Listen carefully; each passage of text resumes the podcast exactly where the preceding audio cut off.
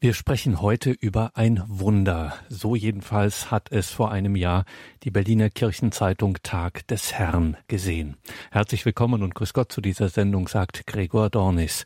Das Wunder von Anklam. So konnten es die Leserinnen und Leser der Berliner Kirchenzeitung Tag des Herrn im Jahr 2021 lesen nach Ostern in der Kirche Salvator in Anklam in Mecklenburg-Vorpommern, ganz im Nordosten Deutschlands spendete Pfarrer Maciej Domański Daniela und Stefan Meyer am Ostermontag die Sakramente der Taufe und Firmung und gleich im Anschluss gab es auch noch die kirchliche Eheschließung.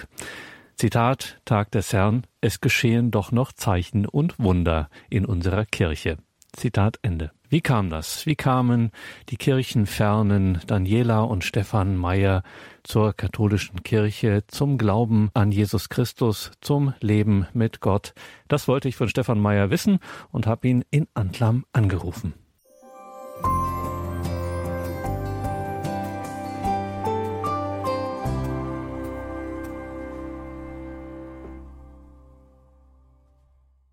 Stefan Mayer, Sie sind Ihr Leben lang Ihrer Herkunft, Ihrer Region, Anklam, wenn man so will, sind Sie treu geblieben. Was ist denn das Schöne an Ihrer Gegend im Nordosten Mecklenburg-Vorpommerns in Anklam? Ja, also dazu muss man sagen, Anklam ist sicherlich, wenn man das ganz allgemein sieht, nicht viel schöner oder schlechter als alle anderen Gegenden. Aber für mich ist natürlich Anklam insofern besonders, weil ich in Antlam geboren und aufgewachsen bin und natürlich sehr viele persönliche Erinnerungen hier mit diesem Ort verbunden sind.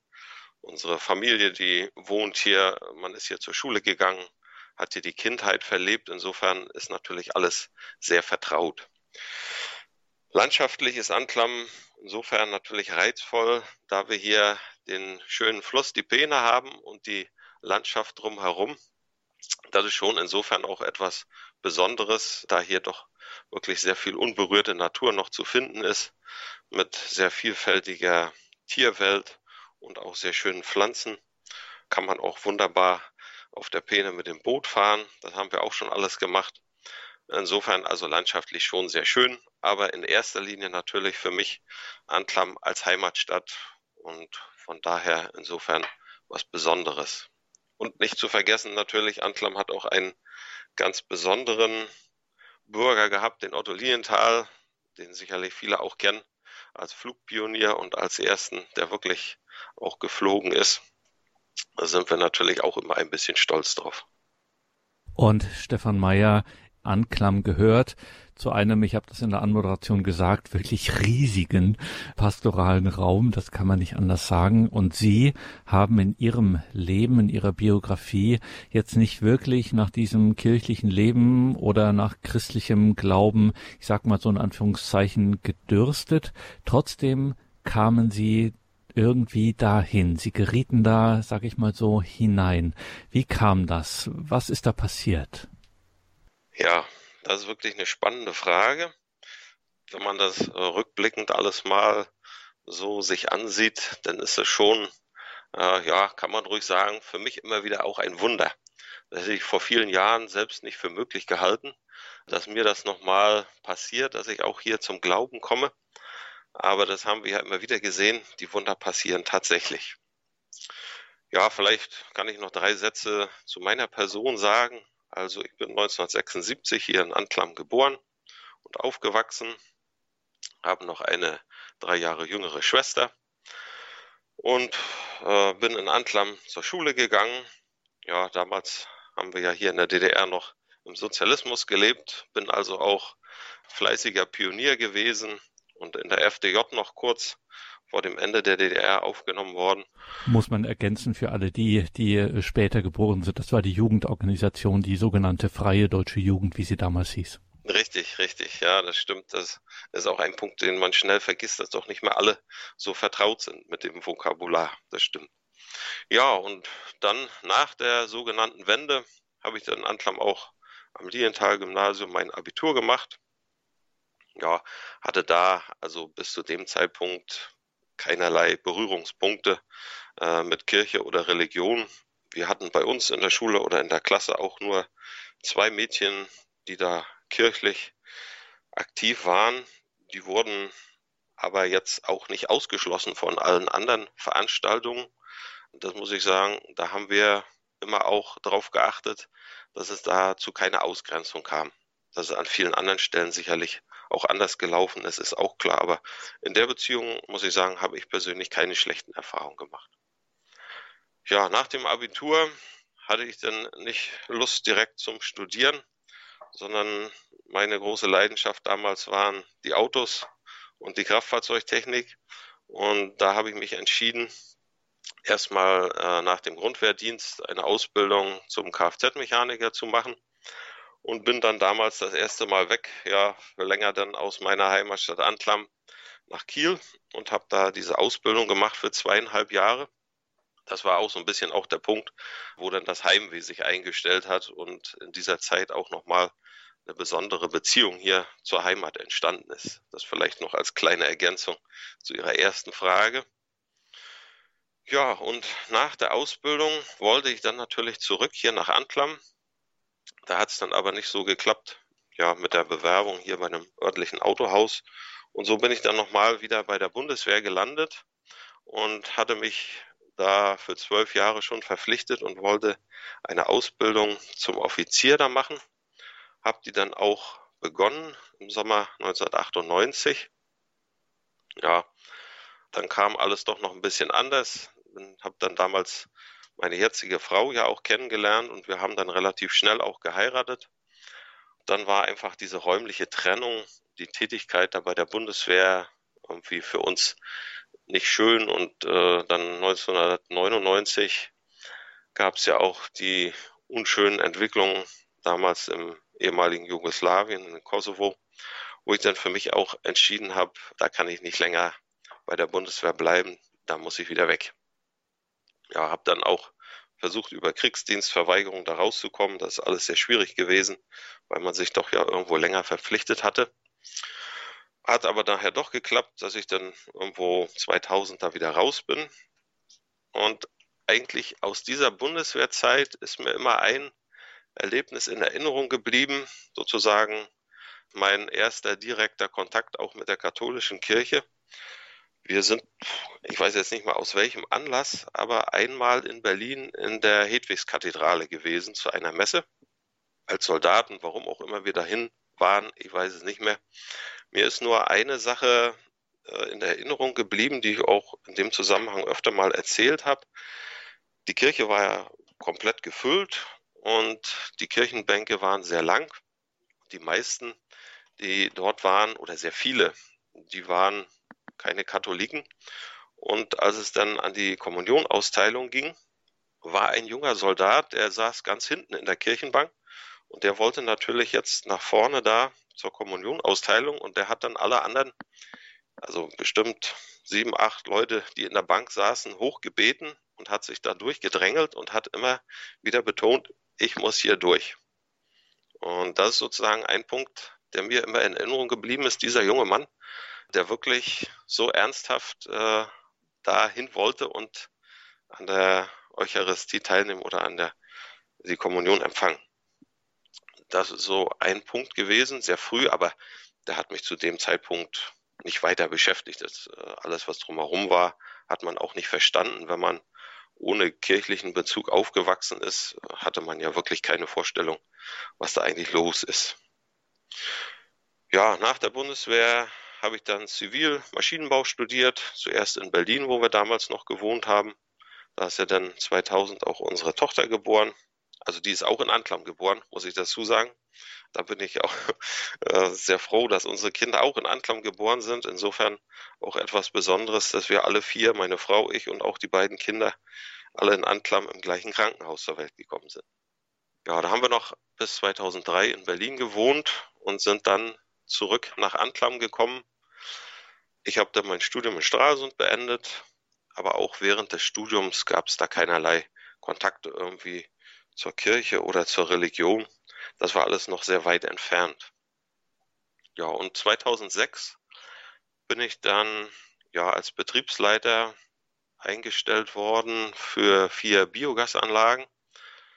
Ähm, wir haben da also aus Pflanzen, aus Mais hauptsächlich, auch Gras und Zuckerrüben haben wir Strom und Wärme produziert.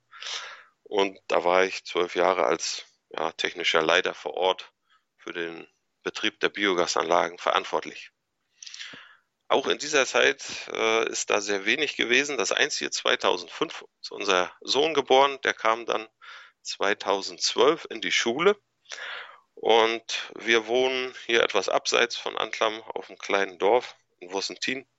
Und wir wollten damals gerne, dass unser Sohn Gregor in Antlam zur Schule geht, weil es auch einfacher war von der Organisation und die Omas sind da. Und da haben wir uns entschieden, ihn in Antlam an der evangelischen Schule anzumelden. Das war einfach äh, von der Verfahrensweise einfach.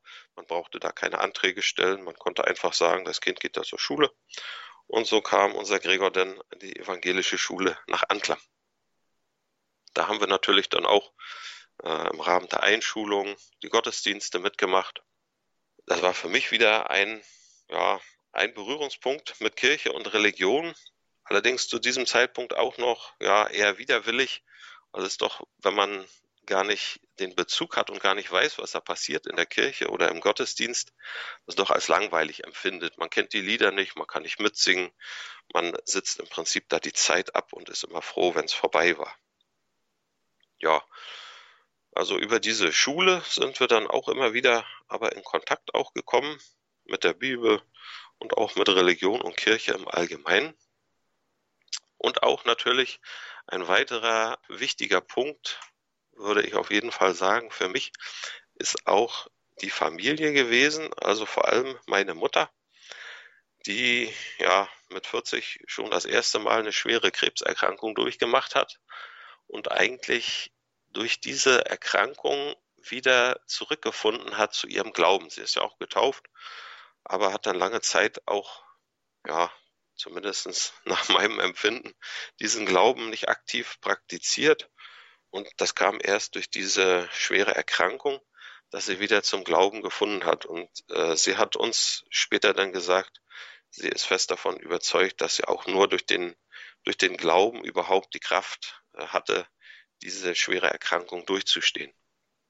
Ja, insofern ist auf jeden Fall meine Mutter ein, naja, Grund klingt vielleicht ein bisschen komisch, aber sie hat äh, auf jeden Fall Anteil daran, dass ich auch zum Glauben kommen konnte. Einmal durch ihr beständiges Gebet. Sie hat natürlich immer äh, dafür gebetet, dass auch äh, der Rest der Familie zum Glauben kommt und auch durch das Zeugnis ihres Lebens, weil sie wirklich diesen Glauben aktiv praktiziert und äh, auch sich immer dafür eingesetzt hat. Ja.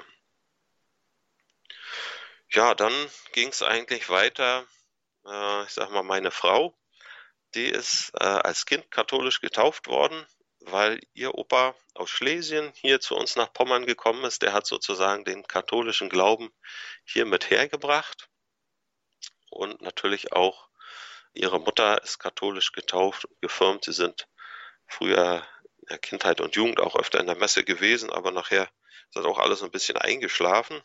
Also sie ist katholisch getauft und hat aber da auch keinen direkten Bezug nachher zur Kirche gehabt. Ja, und irgendwann, also vielleicht 2009, wurde sie dann mal angesprochen äh, von der örtlichen evangelischen Gemeinde hier, ob sie nicht da die Orgel spielen, weil sie ist eigentlich von Hause aus äh, Gesangspädagogin, sie mal studiert, aber kann natürlich auch Klavier spielen. Und von daher war es immer naheliegend, dass jemand, der Klavier spielt, auch die Orgel spielt. Und so ist sie dann da zur Kirchenmusik gekommen, indem sie immer vertretungsweise Orgel gespielt hat. Damals waren die Kinder noch klein, da bin ich dann auch nicht mitgegangen, sondern war dann meistens zu Hause bei den Kindern. Und erst später, so ab 2017, da war es dann so, dass sie auch regelmäßig, ja, eigentlich an jedem Wochenende hier in der evangelischen Gemeinde die Orgel gespielt hat. Und da bin ich dann auch mitgegangen. Anfangs natürlich vor allem äh, hat mich die Technik der Orgeln fasziniert. Da habe ich mich dann ein bisschen mit beschäftigt. Orgel, Harmonium, alles, was da so zum Einsatz kommt bei der Kirchenmusik. Und wenn man dann regelmäßig da auch mitgeht beim Gottesdienst und auch die Lesungen da hört und die Lieder singt, hm, da bin ich heute fest von überzeugt, äh, das kann nicht ohne Wirkung bleiben. Äh, wenn jemand wirklich dafür offen ist und bewusst auch zuhört äh, und sich mit den Worten beschäftigt, vielleicht auch nochmal drüber nachdenkt, hm, dann bleibt das nicht ohne Wirkung. Also das ist auf jeden Fall ein ganz wichtiger Punkt, wenn man da sich mit Glauben, Religion und Kirche beschäftigt, dass man da mitgeht, auch den Gottesdienst besucht und auch regelmäßig eben Worte aus der Heiligen Schrift hört, dann haben die auf jeden Fall ihre Wirkung. Ja, und so gab es dann noch ein paar kleinere, ja, vielleicht Punkte, wo man im Nachhinein sagt, ja, das hat doch irgendwo auch einen Beitrag gehabt. Zum Beispiel gute Freunde von uns, die haben 2014 ihr drittes Kind äh, Josua genannt und haben dann Karten verschickt, wo die Geburt äh, des Kindes bekannt gegeben wurde. Und da war ein äh, Bibelvers drauf, Josua 1,9. Habe ich dir nicht befohlen, sei mutig und stark, fürchte dich nicht, denn dein Gott, äh, dein Herr ist immer bei dir, egal wohin du auch gehst. Und dieser Spruch, der hing immer bei uns noch sehr lange an der Pinnwand und hat insofern auch die Möglichkeit gehabt, dort seine Wirkung zu entfalten. Und je länger man eigentlich da drauf geguckt hat oder je öfter man diesen Spruch gelesen hat, äh, war für mich die, die Erkenntnis, ja, das ist eigentlich eine sehr, eine sehr hilfreiche und auch eine trostreiche Zusage, die wirklich auch Kraft geben kann für den Alltag, wenn man mal irgendwo in Situationen war, wo es nicht so richtig vorwärts ging oder wo es auch beschwerlich war, dann konnte man sich schon daran immer wieder erinnern. Und das war zum Beispiel eins dieser Bibelworte, die mich persönlich auch angesprochen hat, an die ich immer wieder denken musste. Ja. Und ein ähnlicher äh, Spruch war auch aus dem Johannesevangelium, Johannes 6,54, aus der ja, das ist dieses Brotkapitel im Johannesevangelium. Wer mein Fleisch isst und mein Blut trinkt, der hat das ewige Leben und ich werde ihn auferwecken am letzten Tag. Dieser Spruch, der steht in der Kirche in Stolpe, Stolpe an der Peene und die Kirche wurde ja vor einigen Jahren sehr umfangreich und sehr schön restauriert und hinter hinten im Altarraum eben im Rahmen dieser ja, sehr aufwendigen Wandmalerei ist auch dieser Bibelvers zu lesen. Und wenn man dann in der Kirche sitzt, dann sitzt man immer davor und hat sozusagen diesen Spruch permanent vor Augen. Auch da kann ich nur sagen, das ist wirklich so, das hat schon eine Wirkung. Das kann man nicht, kann man nicht anders sagen. Wenn man dafür aufnahmefähig ist und sich darauf, darauf einlässt, dann sind das wirklich lebendige Worte, die mehr sind als einfach nur Worte, die irgendwo an die Wand geschrieben sind. Ja, und zum Schluss natürlich äh, zu guter Letzt, oder nein, nein, nicht zu guter Letzt, aber äh, was ausschlaggebend war für meine Entscheidung, doch wirklich jetzt auch den Kontakt auch zur katholischen Kirche aufzunehmen, ist auch die Einladung bei Johannes im ersten Kapitel, äh, wo Jesus sagt, kommt und seht. Das ist auch so eine ja, so eine Aufforderung, wo man sagt, ja, das ist nicht nur damals gesagt worden zu den Jüngern, die ihm begegnet sind, sondern diese Aufforderung ist auch heute noch aktuell an alle. Und auch an mich ist sie das gewesen.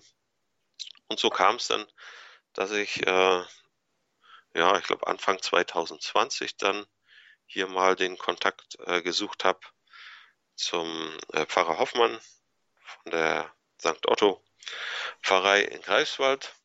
Und daraufhin haben wir uns dann getroffen und mal einfach darüber gesprochen, was so unsere Vorstellungen sind.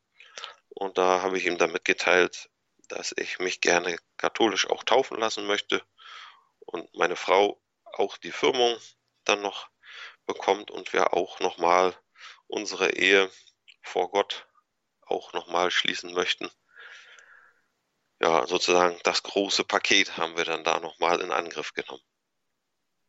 Ja, und nachdem wir uns dann ein Jahr lang sehr intensiv auch mit dem Pfarrvikar Mathieu Domainski über viele Sachen des Glaubens und auch der Lehre der katholischen Kirche äh, ja, unterhalten und diskutiert haben, war es dann zu Ostern 2021 soweit, dass wir dann trotz der Corona-Pandemie und der strengen äh, Regeln für die Gottesdienstbesuche hier in Anklam in der Salvatorkirche dann diesen großen Tag hatten mit Taufe, Firmung, Ersten Kommunion und Trauung.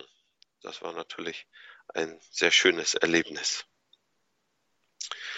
Ja, und seitdem sind wir da doch sehr regelmäßig auch in der Kirche immer wieder gewesen und haben diesen Schritt natürlich nicht bereut. Das wäre ja auch irgendwo merkwürdig und hoffen mal, dass es immer noch weiter auch wächst im Glauben. Sagt Stefan Meyer aus der Hansestadt Anklam in Mecklenburg-Vorpommern. Das Tor zur Insel Usedom, wie es auch genannt wird. Und wir hören hier sein Zeugnis, wie er zum Glauben kam, Begegnung mit der Kirche, mit dem christlichen Glauben, mit dem Evangelium. Nach der Musik sprechen wir hier weiter mit Stefan Meyer aus Anklam.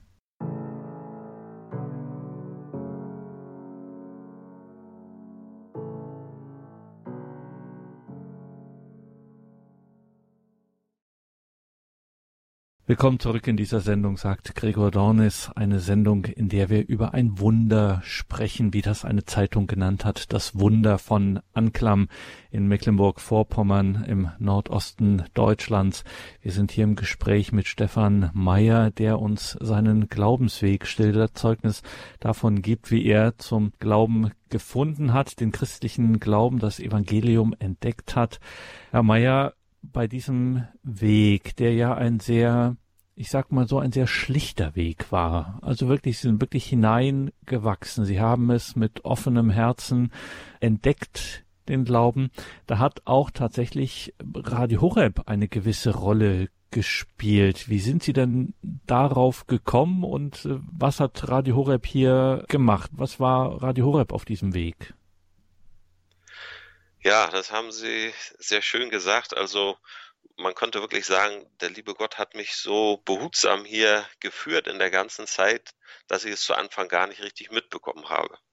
Und einen wesentlichen Anteil äh, daran hat tatsächlich auch Radio Horab, weil durch die ja, durch die tiefgründigen Sendungen und vor allem auch äh, durch die ja, sehr detaillierte und anschauliche Erklärung gerade der Evangelien ist einfach der, der Zugang viel leichter und äh, das Verständnis wird viel größer für die Texte.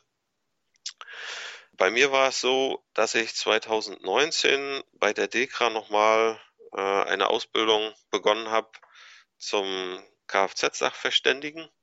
Und äh, diese Ausbildung ist nun nicht hier in Antlam, sondern in Dresden gewesen. Und da bin ich dann immer am Wochenende losgefahren, am Sonntag runter nach Dresden und am Freitag wieder zurück nach Hause. Und während der fünfstündigen Autofahrt äh, hat man ja auch viel Zeit und oftmals Langeweile und guckt dann mal, was läuft denn so im Radio. Und dank DAB-Radio äh, war es dann natürlich auch möglich, Radio Horab zu hören. Und da bin ich dann irgendwann mal hängen geblieben, weil eine interessante Auslegung war zum Lukas-Evangelium. Der Pater Hans Buob hat da nämlich äh, sehr schön die Verkündigungsszene vom Lukas-Evangelium äh, ausgelegt. Und das war für mich äh, absolut faszinierend, wie viel äh, Interessantes und wie viel Lehrreiches da aus diesen, aus diesen paar Zeilen überhaupt rauszulesen ist. Äh, das war im Prinzip mein Einstieg bei Radio Horab, diese ja, Auslegung des Lukas-Evangeliums durch den Pater Hans Buob. Ja, auch die anderen äh, Sendungen, vor allem natürlich auch die Impulse morgens, das hat auch immer äh, sehr viel Interessantes gegeben. Also da muss man sagen, ist sicherlich irgendwo ein Alleinstellungsmerkmal auch von Radio Horab in dieser, in dieser Tiefgründigkeit und in dieser Ausführlichkeit habe ich das nirgendwo anders gefunden. Und gerade auch über das Radio, wenn man mit dem Auto unterwegs ist, hat man immer die Möglichkeit, äh, sich da zu informieren und auch ja einfach tiefer auch in diesen Glauben mit reinzukommen und äh, die, die Feinheiten auch zu erkennen. Und jetzt haben Sie diesen Schritt gewagt, dieses Wagnis des Glaubens sind Sie eingegangen, Stefan Meyer in Anklam in Mecklenburg-Vorpommern. Wenn Sie jemand fragt, was Ihnen Ihr Glaube bedeutet, was würden Sie da antworten? Ja, da würde ich äh, in erster Linie immer sagen, diesen Glauben, den kann man nicht machen, den kann man ja nur geschenkt bekommen. Und insofern ist es ein besonderes Geschenk und für mich, wie schon gesagt, auch immer noch ein Wunder. Äh, ich hätte es nie gedacht, äh, dass mir dieses Geschenk zuteil wird.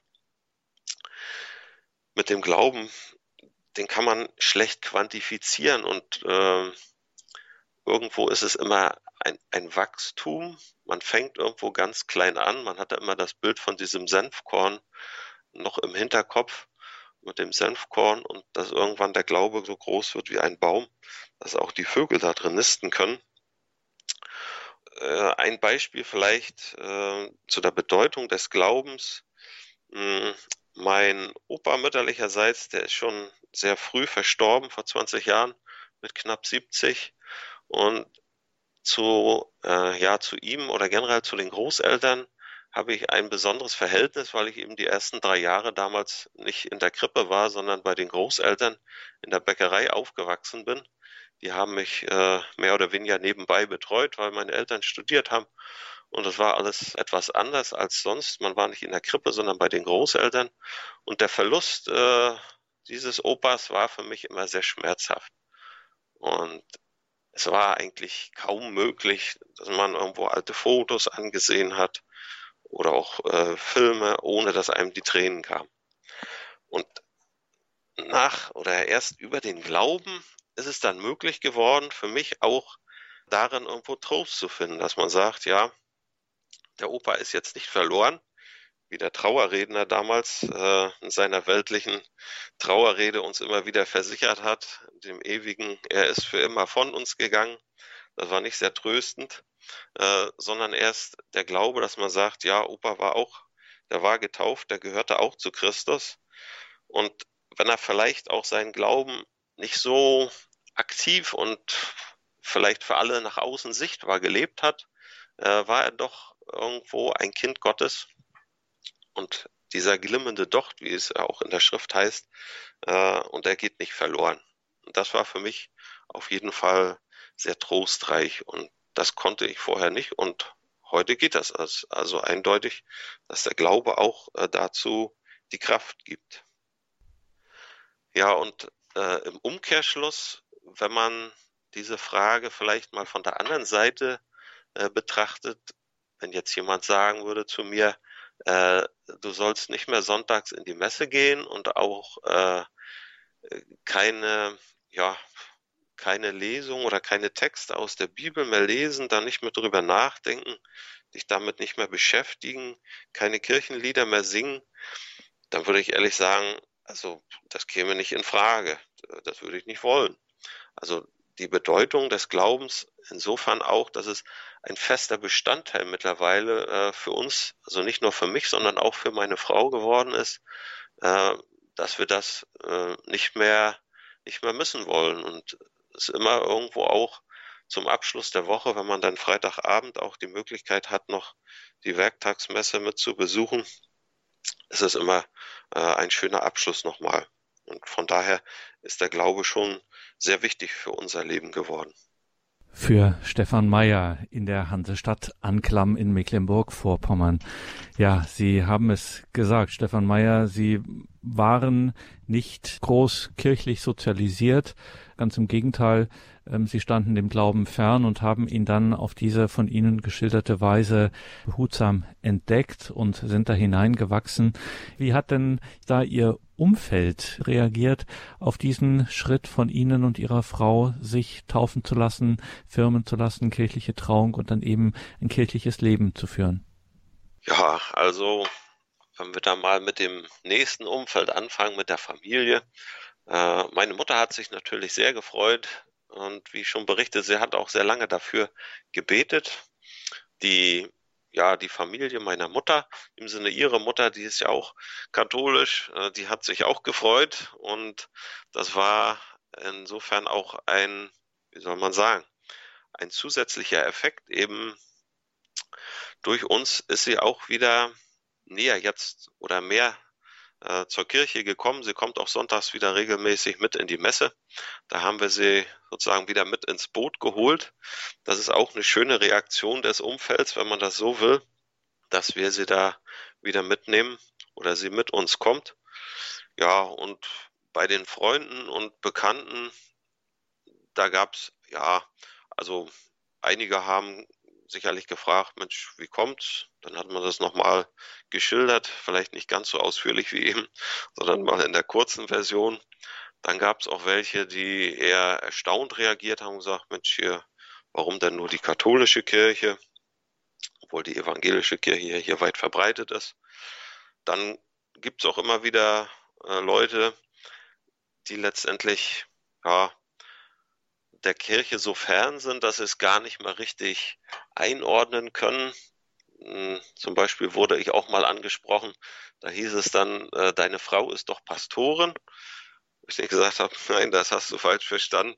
Ich habe vielleicht mal gesagt, sie arbeitet als Kantorin in der Kirche. Ach so, ach so, naja.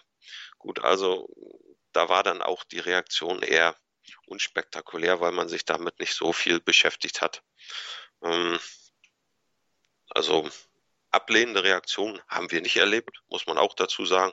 Äh, entweder haben die Leute sich gefreut oder sie haben das Recht gelassen und äh, ja, neutral gesehen und haben sich nicht weiter mit befasst. Wir sprechen in dieser Sendung über ein, in Anführungszeichen, Wunder, wie es eine Zeitung mal genannt hat. Ein Wunder in Anklam in Mecklenburg-Vorpommern im Nordosten Deutschlands.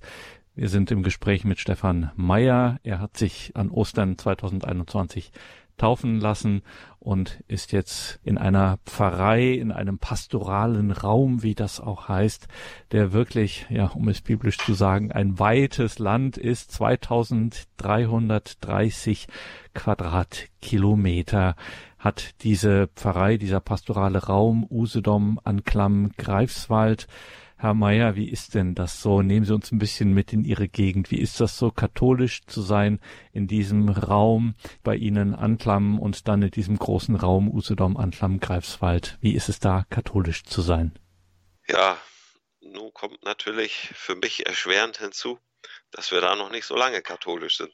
Also können wir nur aus der kurzen Zeit berichten, aus diesem guten einen Jahr, wo wir jetzt hier mit dabei sind.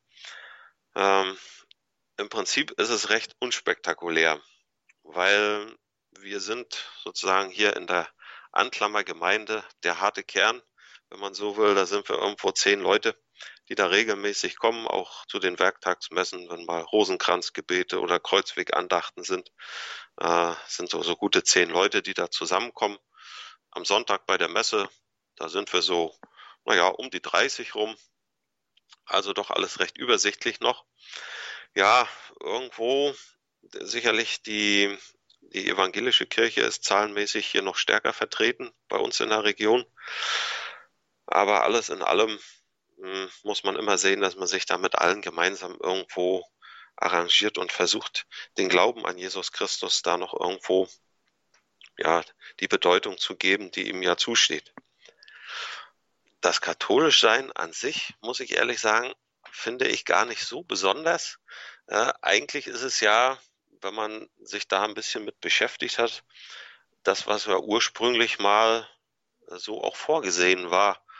Und warum es dann irgendwo vor 500 Jahren diese Tendenz gab, dass das alles so auseinandergelaufen ist, da gibt es ja sehr vielfältige Gründe. Aber für uns äh, war von Anfang an klar, wir wollten zum Beispiel nicht auf die Sakramente verzichten haben gesagt, das ist so ein großes Geschenk, äh, da können wir ja nicht sagen, nee, Dankeschön, äh, das wollen wir nicht, sondern da war für uns von Anfang an klar, das müssen wir, das müssen wir ja auch haben.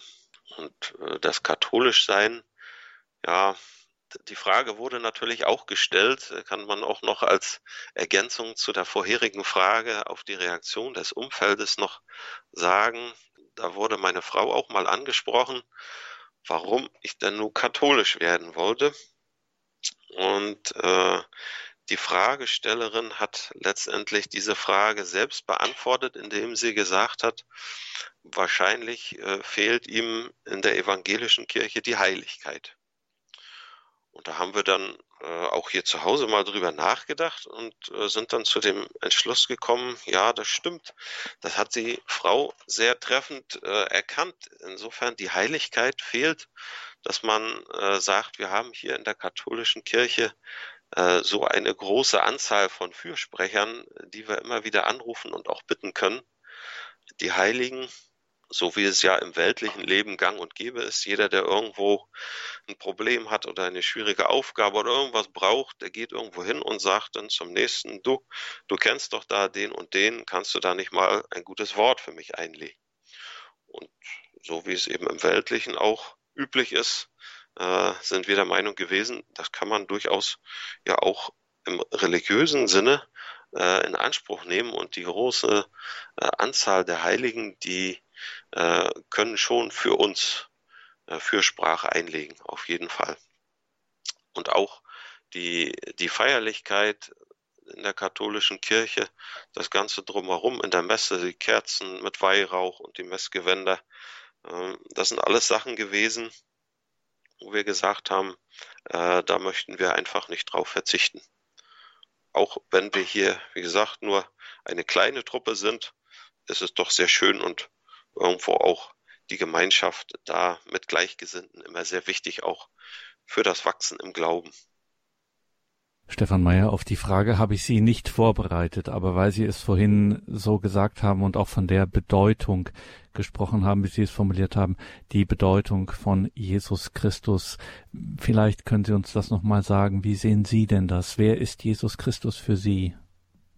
Ja, da kann ich vielleicht auch noch eine kleine Anekdote erzählen, die auch so ein bisschen in die Frage reinpasst, äh, wie, wie ich da reingekommen bin.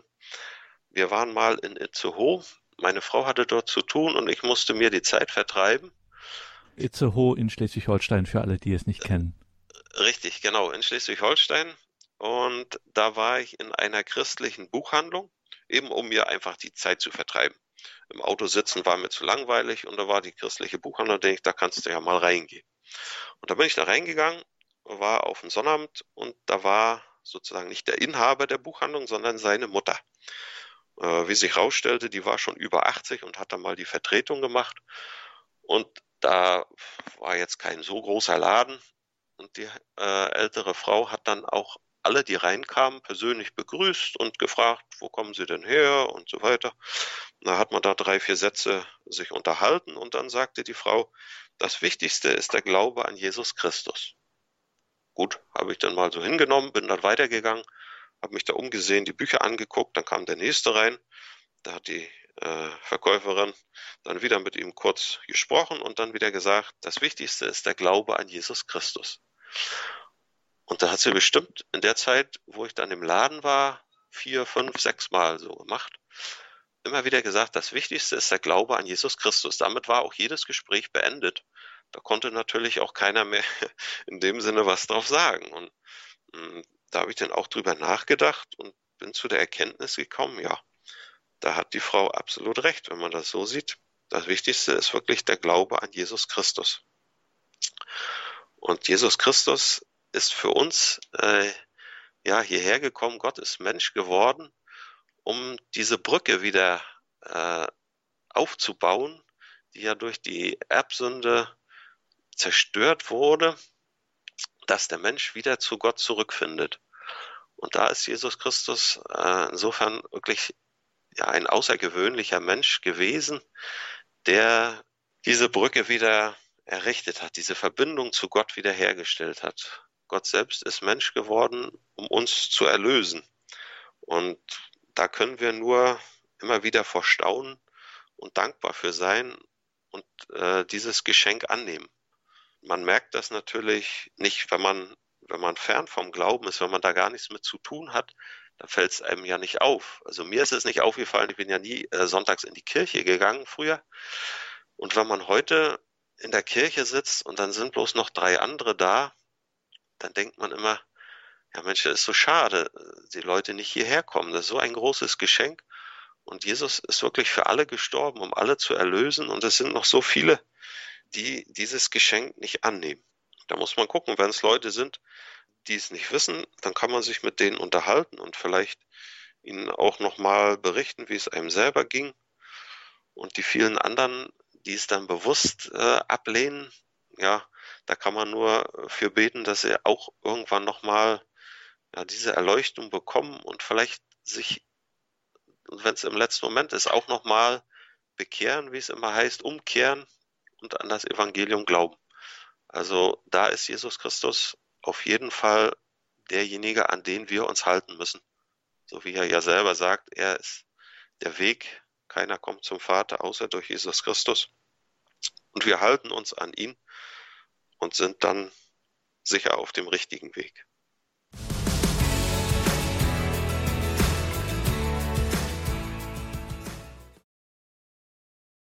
In der heutigen Credo-Sendung hörten Sie ein Zeugnis. Ein Zeugnis von Stefan Meyer.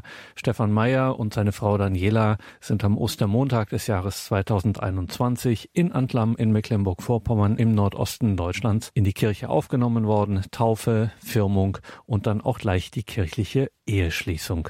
Liebe Hörerinnen und Hörer, das Ganze haben wir in Kürze auch in unserer Mediathek. Kann man das dann abrufen, kann es auch gerne überall teilen, wo man mag. Überhaupt müssen Sie uns in den sozialen Netzwerken folgen. Diesen Imperativ kann ich Ihnen leider nicht ersparen. Sie müssen unsere Beiträge natürlich auch liken und wie gesagt, teilen Sie das immer wieder, um Menschen in Ihrem Umfeld, in Ihren Freundeslisten darauf aufmerksam zu machen. Man weiß nicht, in welche Situation, in welche Lebenssituation vielleicht dieses oder jenes Wort gerade trifft und genau richtig ist. Und für alle Kurzentschlossenen, die noch nicht so richtig wissen, wo sie vielleicht ein paar Urlaubstage verbringen können, Anklam, Usedom, eine wunderschöne Gegend im Nordosten Deutschlands. Schauen Sie da vorbei und wie Sie heute gehört haben, es gibt dort auch ein kleines, aber feines katholisches Leben, zum Beispiel in der Kirche Salvator in Anklam. Also herzliche Einladung auch dahin.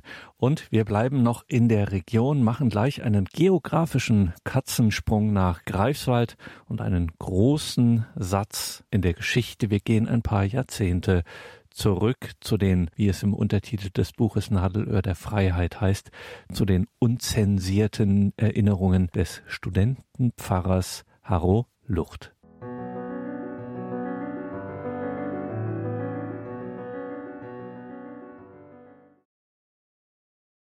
Willkommen zurück in dieser Sendung bei Radio Horeb Leben mit Gott, sagt Gregor Dornis.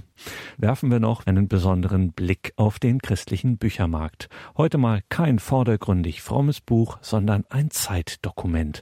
Unzensierte Erinnerungen eines ostdeutschen Studentenpfarrers, wie es im Untertitel des Buches heißt. Des Buches Das Nadelöhr der Freiheit. Ein Buch des evangelischen Pfarrers Harro Lucht.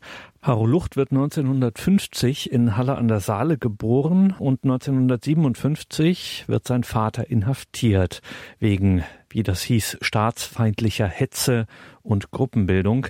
Das bedeutet für den Siebenjährigen die Übersiedlung zur Großmutter nach Hamburg. Im Jahr 1963 kehrt er dann in die DDR zurück kommt als Jugendlicher in Kontakt mit kirchlichen Kreisen, wird hier geprägt von der jungen Gemeinde und studiert ab 1969 Theologie an der Uni Greifswald, wo er dann auch in den 80er Jahren als Studentenpfarrer der evangelischen Studentengemeinde Greifswald ESG abgekürzt wirken wird.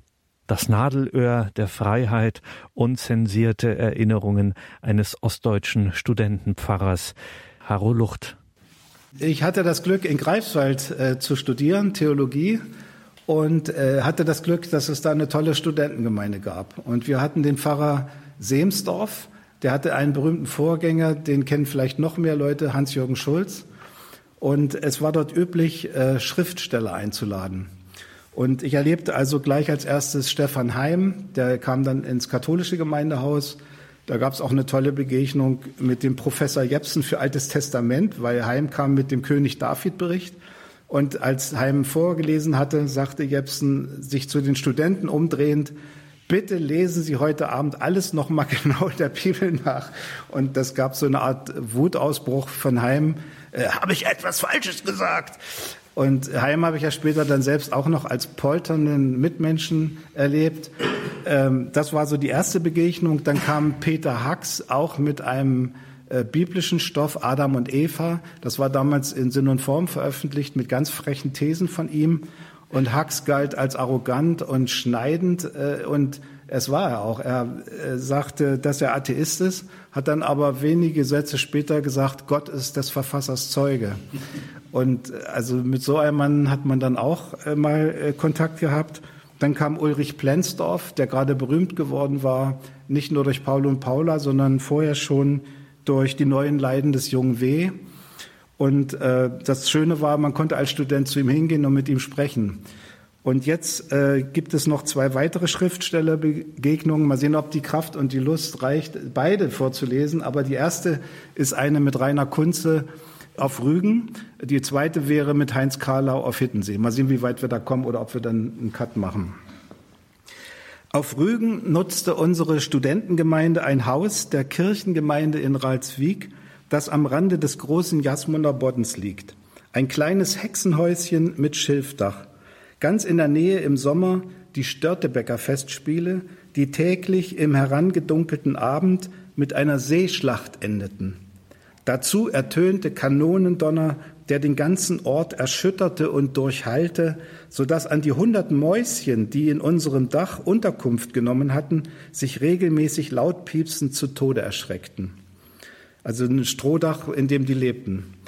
Vor diesen kleinen Rackern mussten wir immer unsere Lebensmittel in Sicherheit bringen, indem wir sie in Netzen aufhängten. Sonst hätten wir morgens Brot, Butter, Wurst und Käse nur angeknabbert vorgefunden. Plötzlich nun hieß es, Rainer Kunze liest in Ralswiek.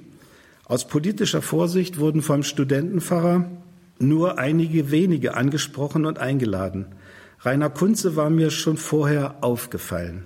Zweimal war im Neuen Deutschland gegen den aufmüpfigen Lyriker polemisiert worden, jeweils in der Glosse rechts auf der Titelseite.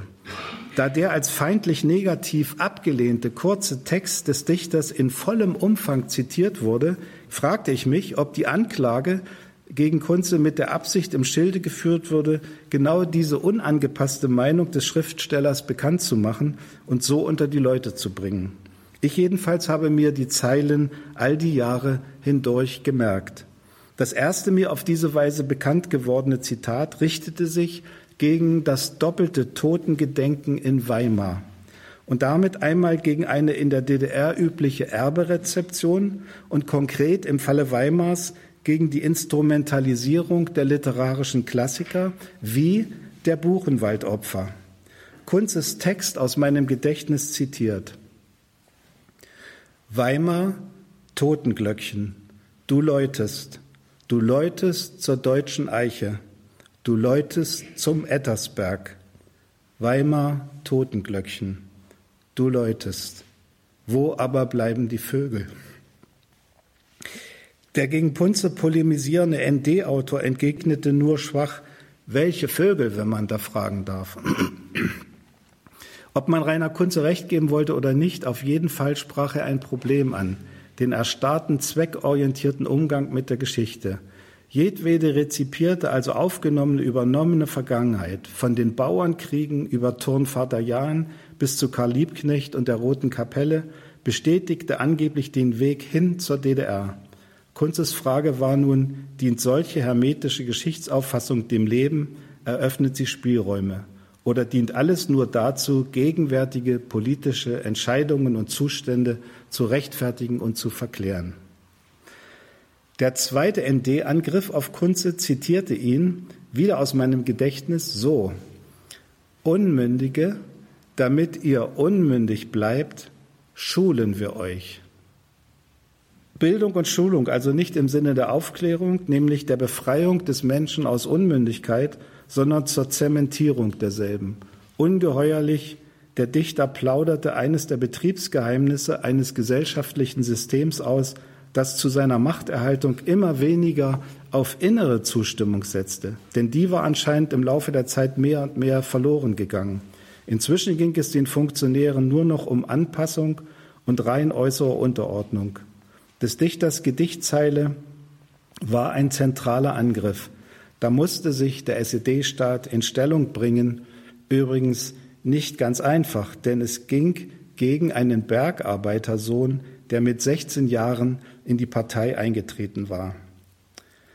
Neben den ND-Artikeln war mir Kunze aber auch schon in Form einer unscheinbaren Veröffentlichung aus der Reihe Poesiealbum Nummer 11 1968 begegnet. Ich war der stolze Besitzer dieses Heftes und bin es bis heute. 32 Seiten Gedichte. Im ersten Studienjahr verband mich mit einer Theologiestudentin dieses eine. Wir saßen in einer Gaststätte und lasen uns diese Gedichte vor. Besonders bekannt und beliebt wurde später Kunzes Gedicht auf Seite 30. Einladung zu einer Tasse Jasmintee. So die Überschrift und dann die drei Zeilen.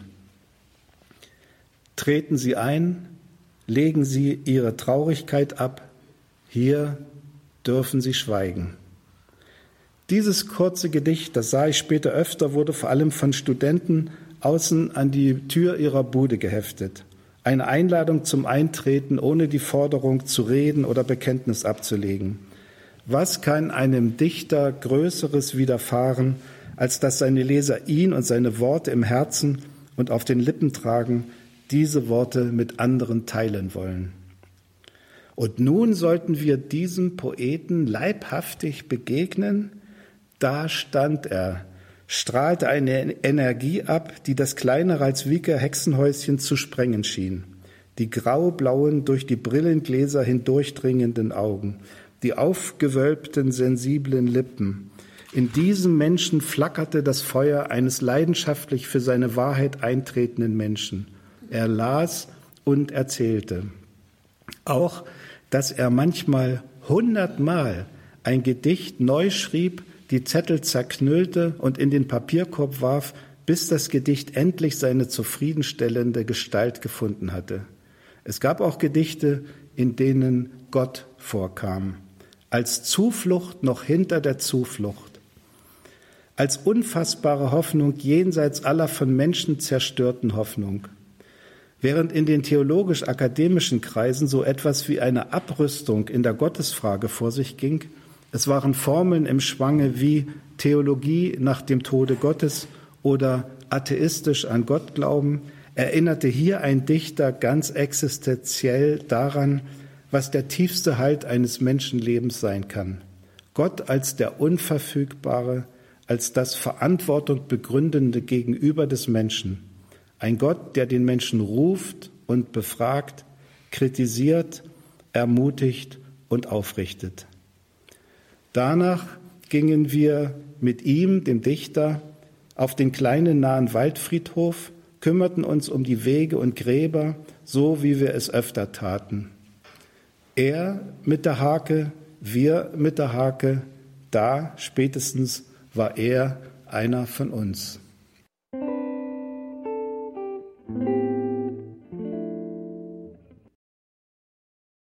Zum Ausgang dieser Sendung hörten Sie Harro Lucht, in den 80er Jahren Studentenpfarrer an der evangelischen Studentengemeinde in Greifswald. Seine, Zitat, unzensierten Erinnerungen eines ostdeutschen Studentenpfarrers sind jetzt erschienen im Berliner Lukas Verlag. Harro Lucht, das Nadelöhr der Freiheit. Liebe Hörerinnen und Hörer, alle Angaben zu diesem Buch finden Sie natürlich in den Details zu dieser Sendung im Tagesprogramm auf horeb.org. Alles Gute und gottesreichen Segen wünscht ihr Gregor Dornis.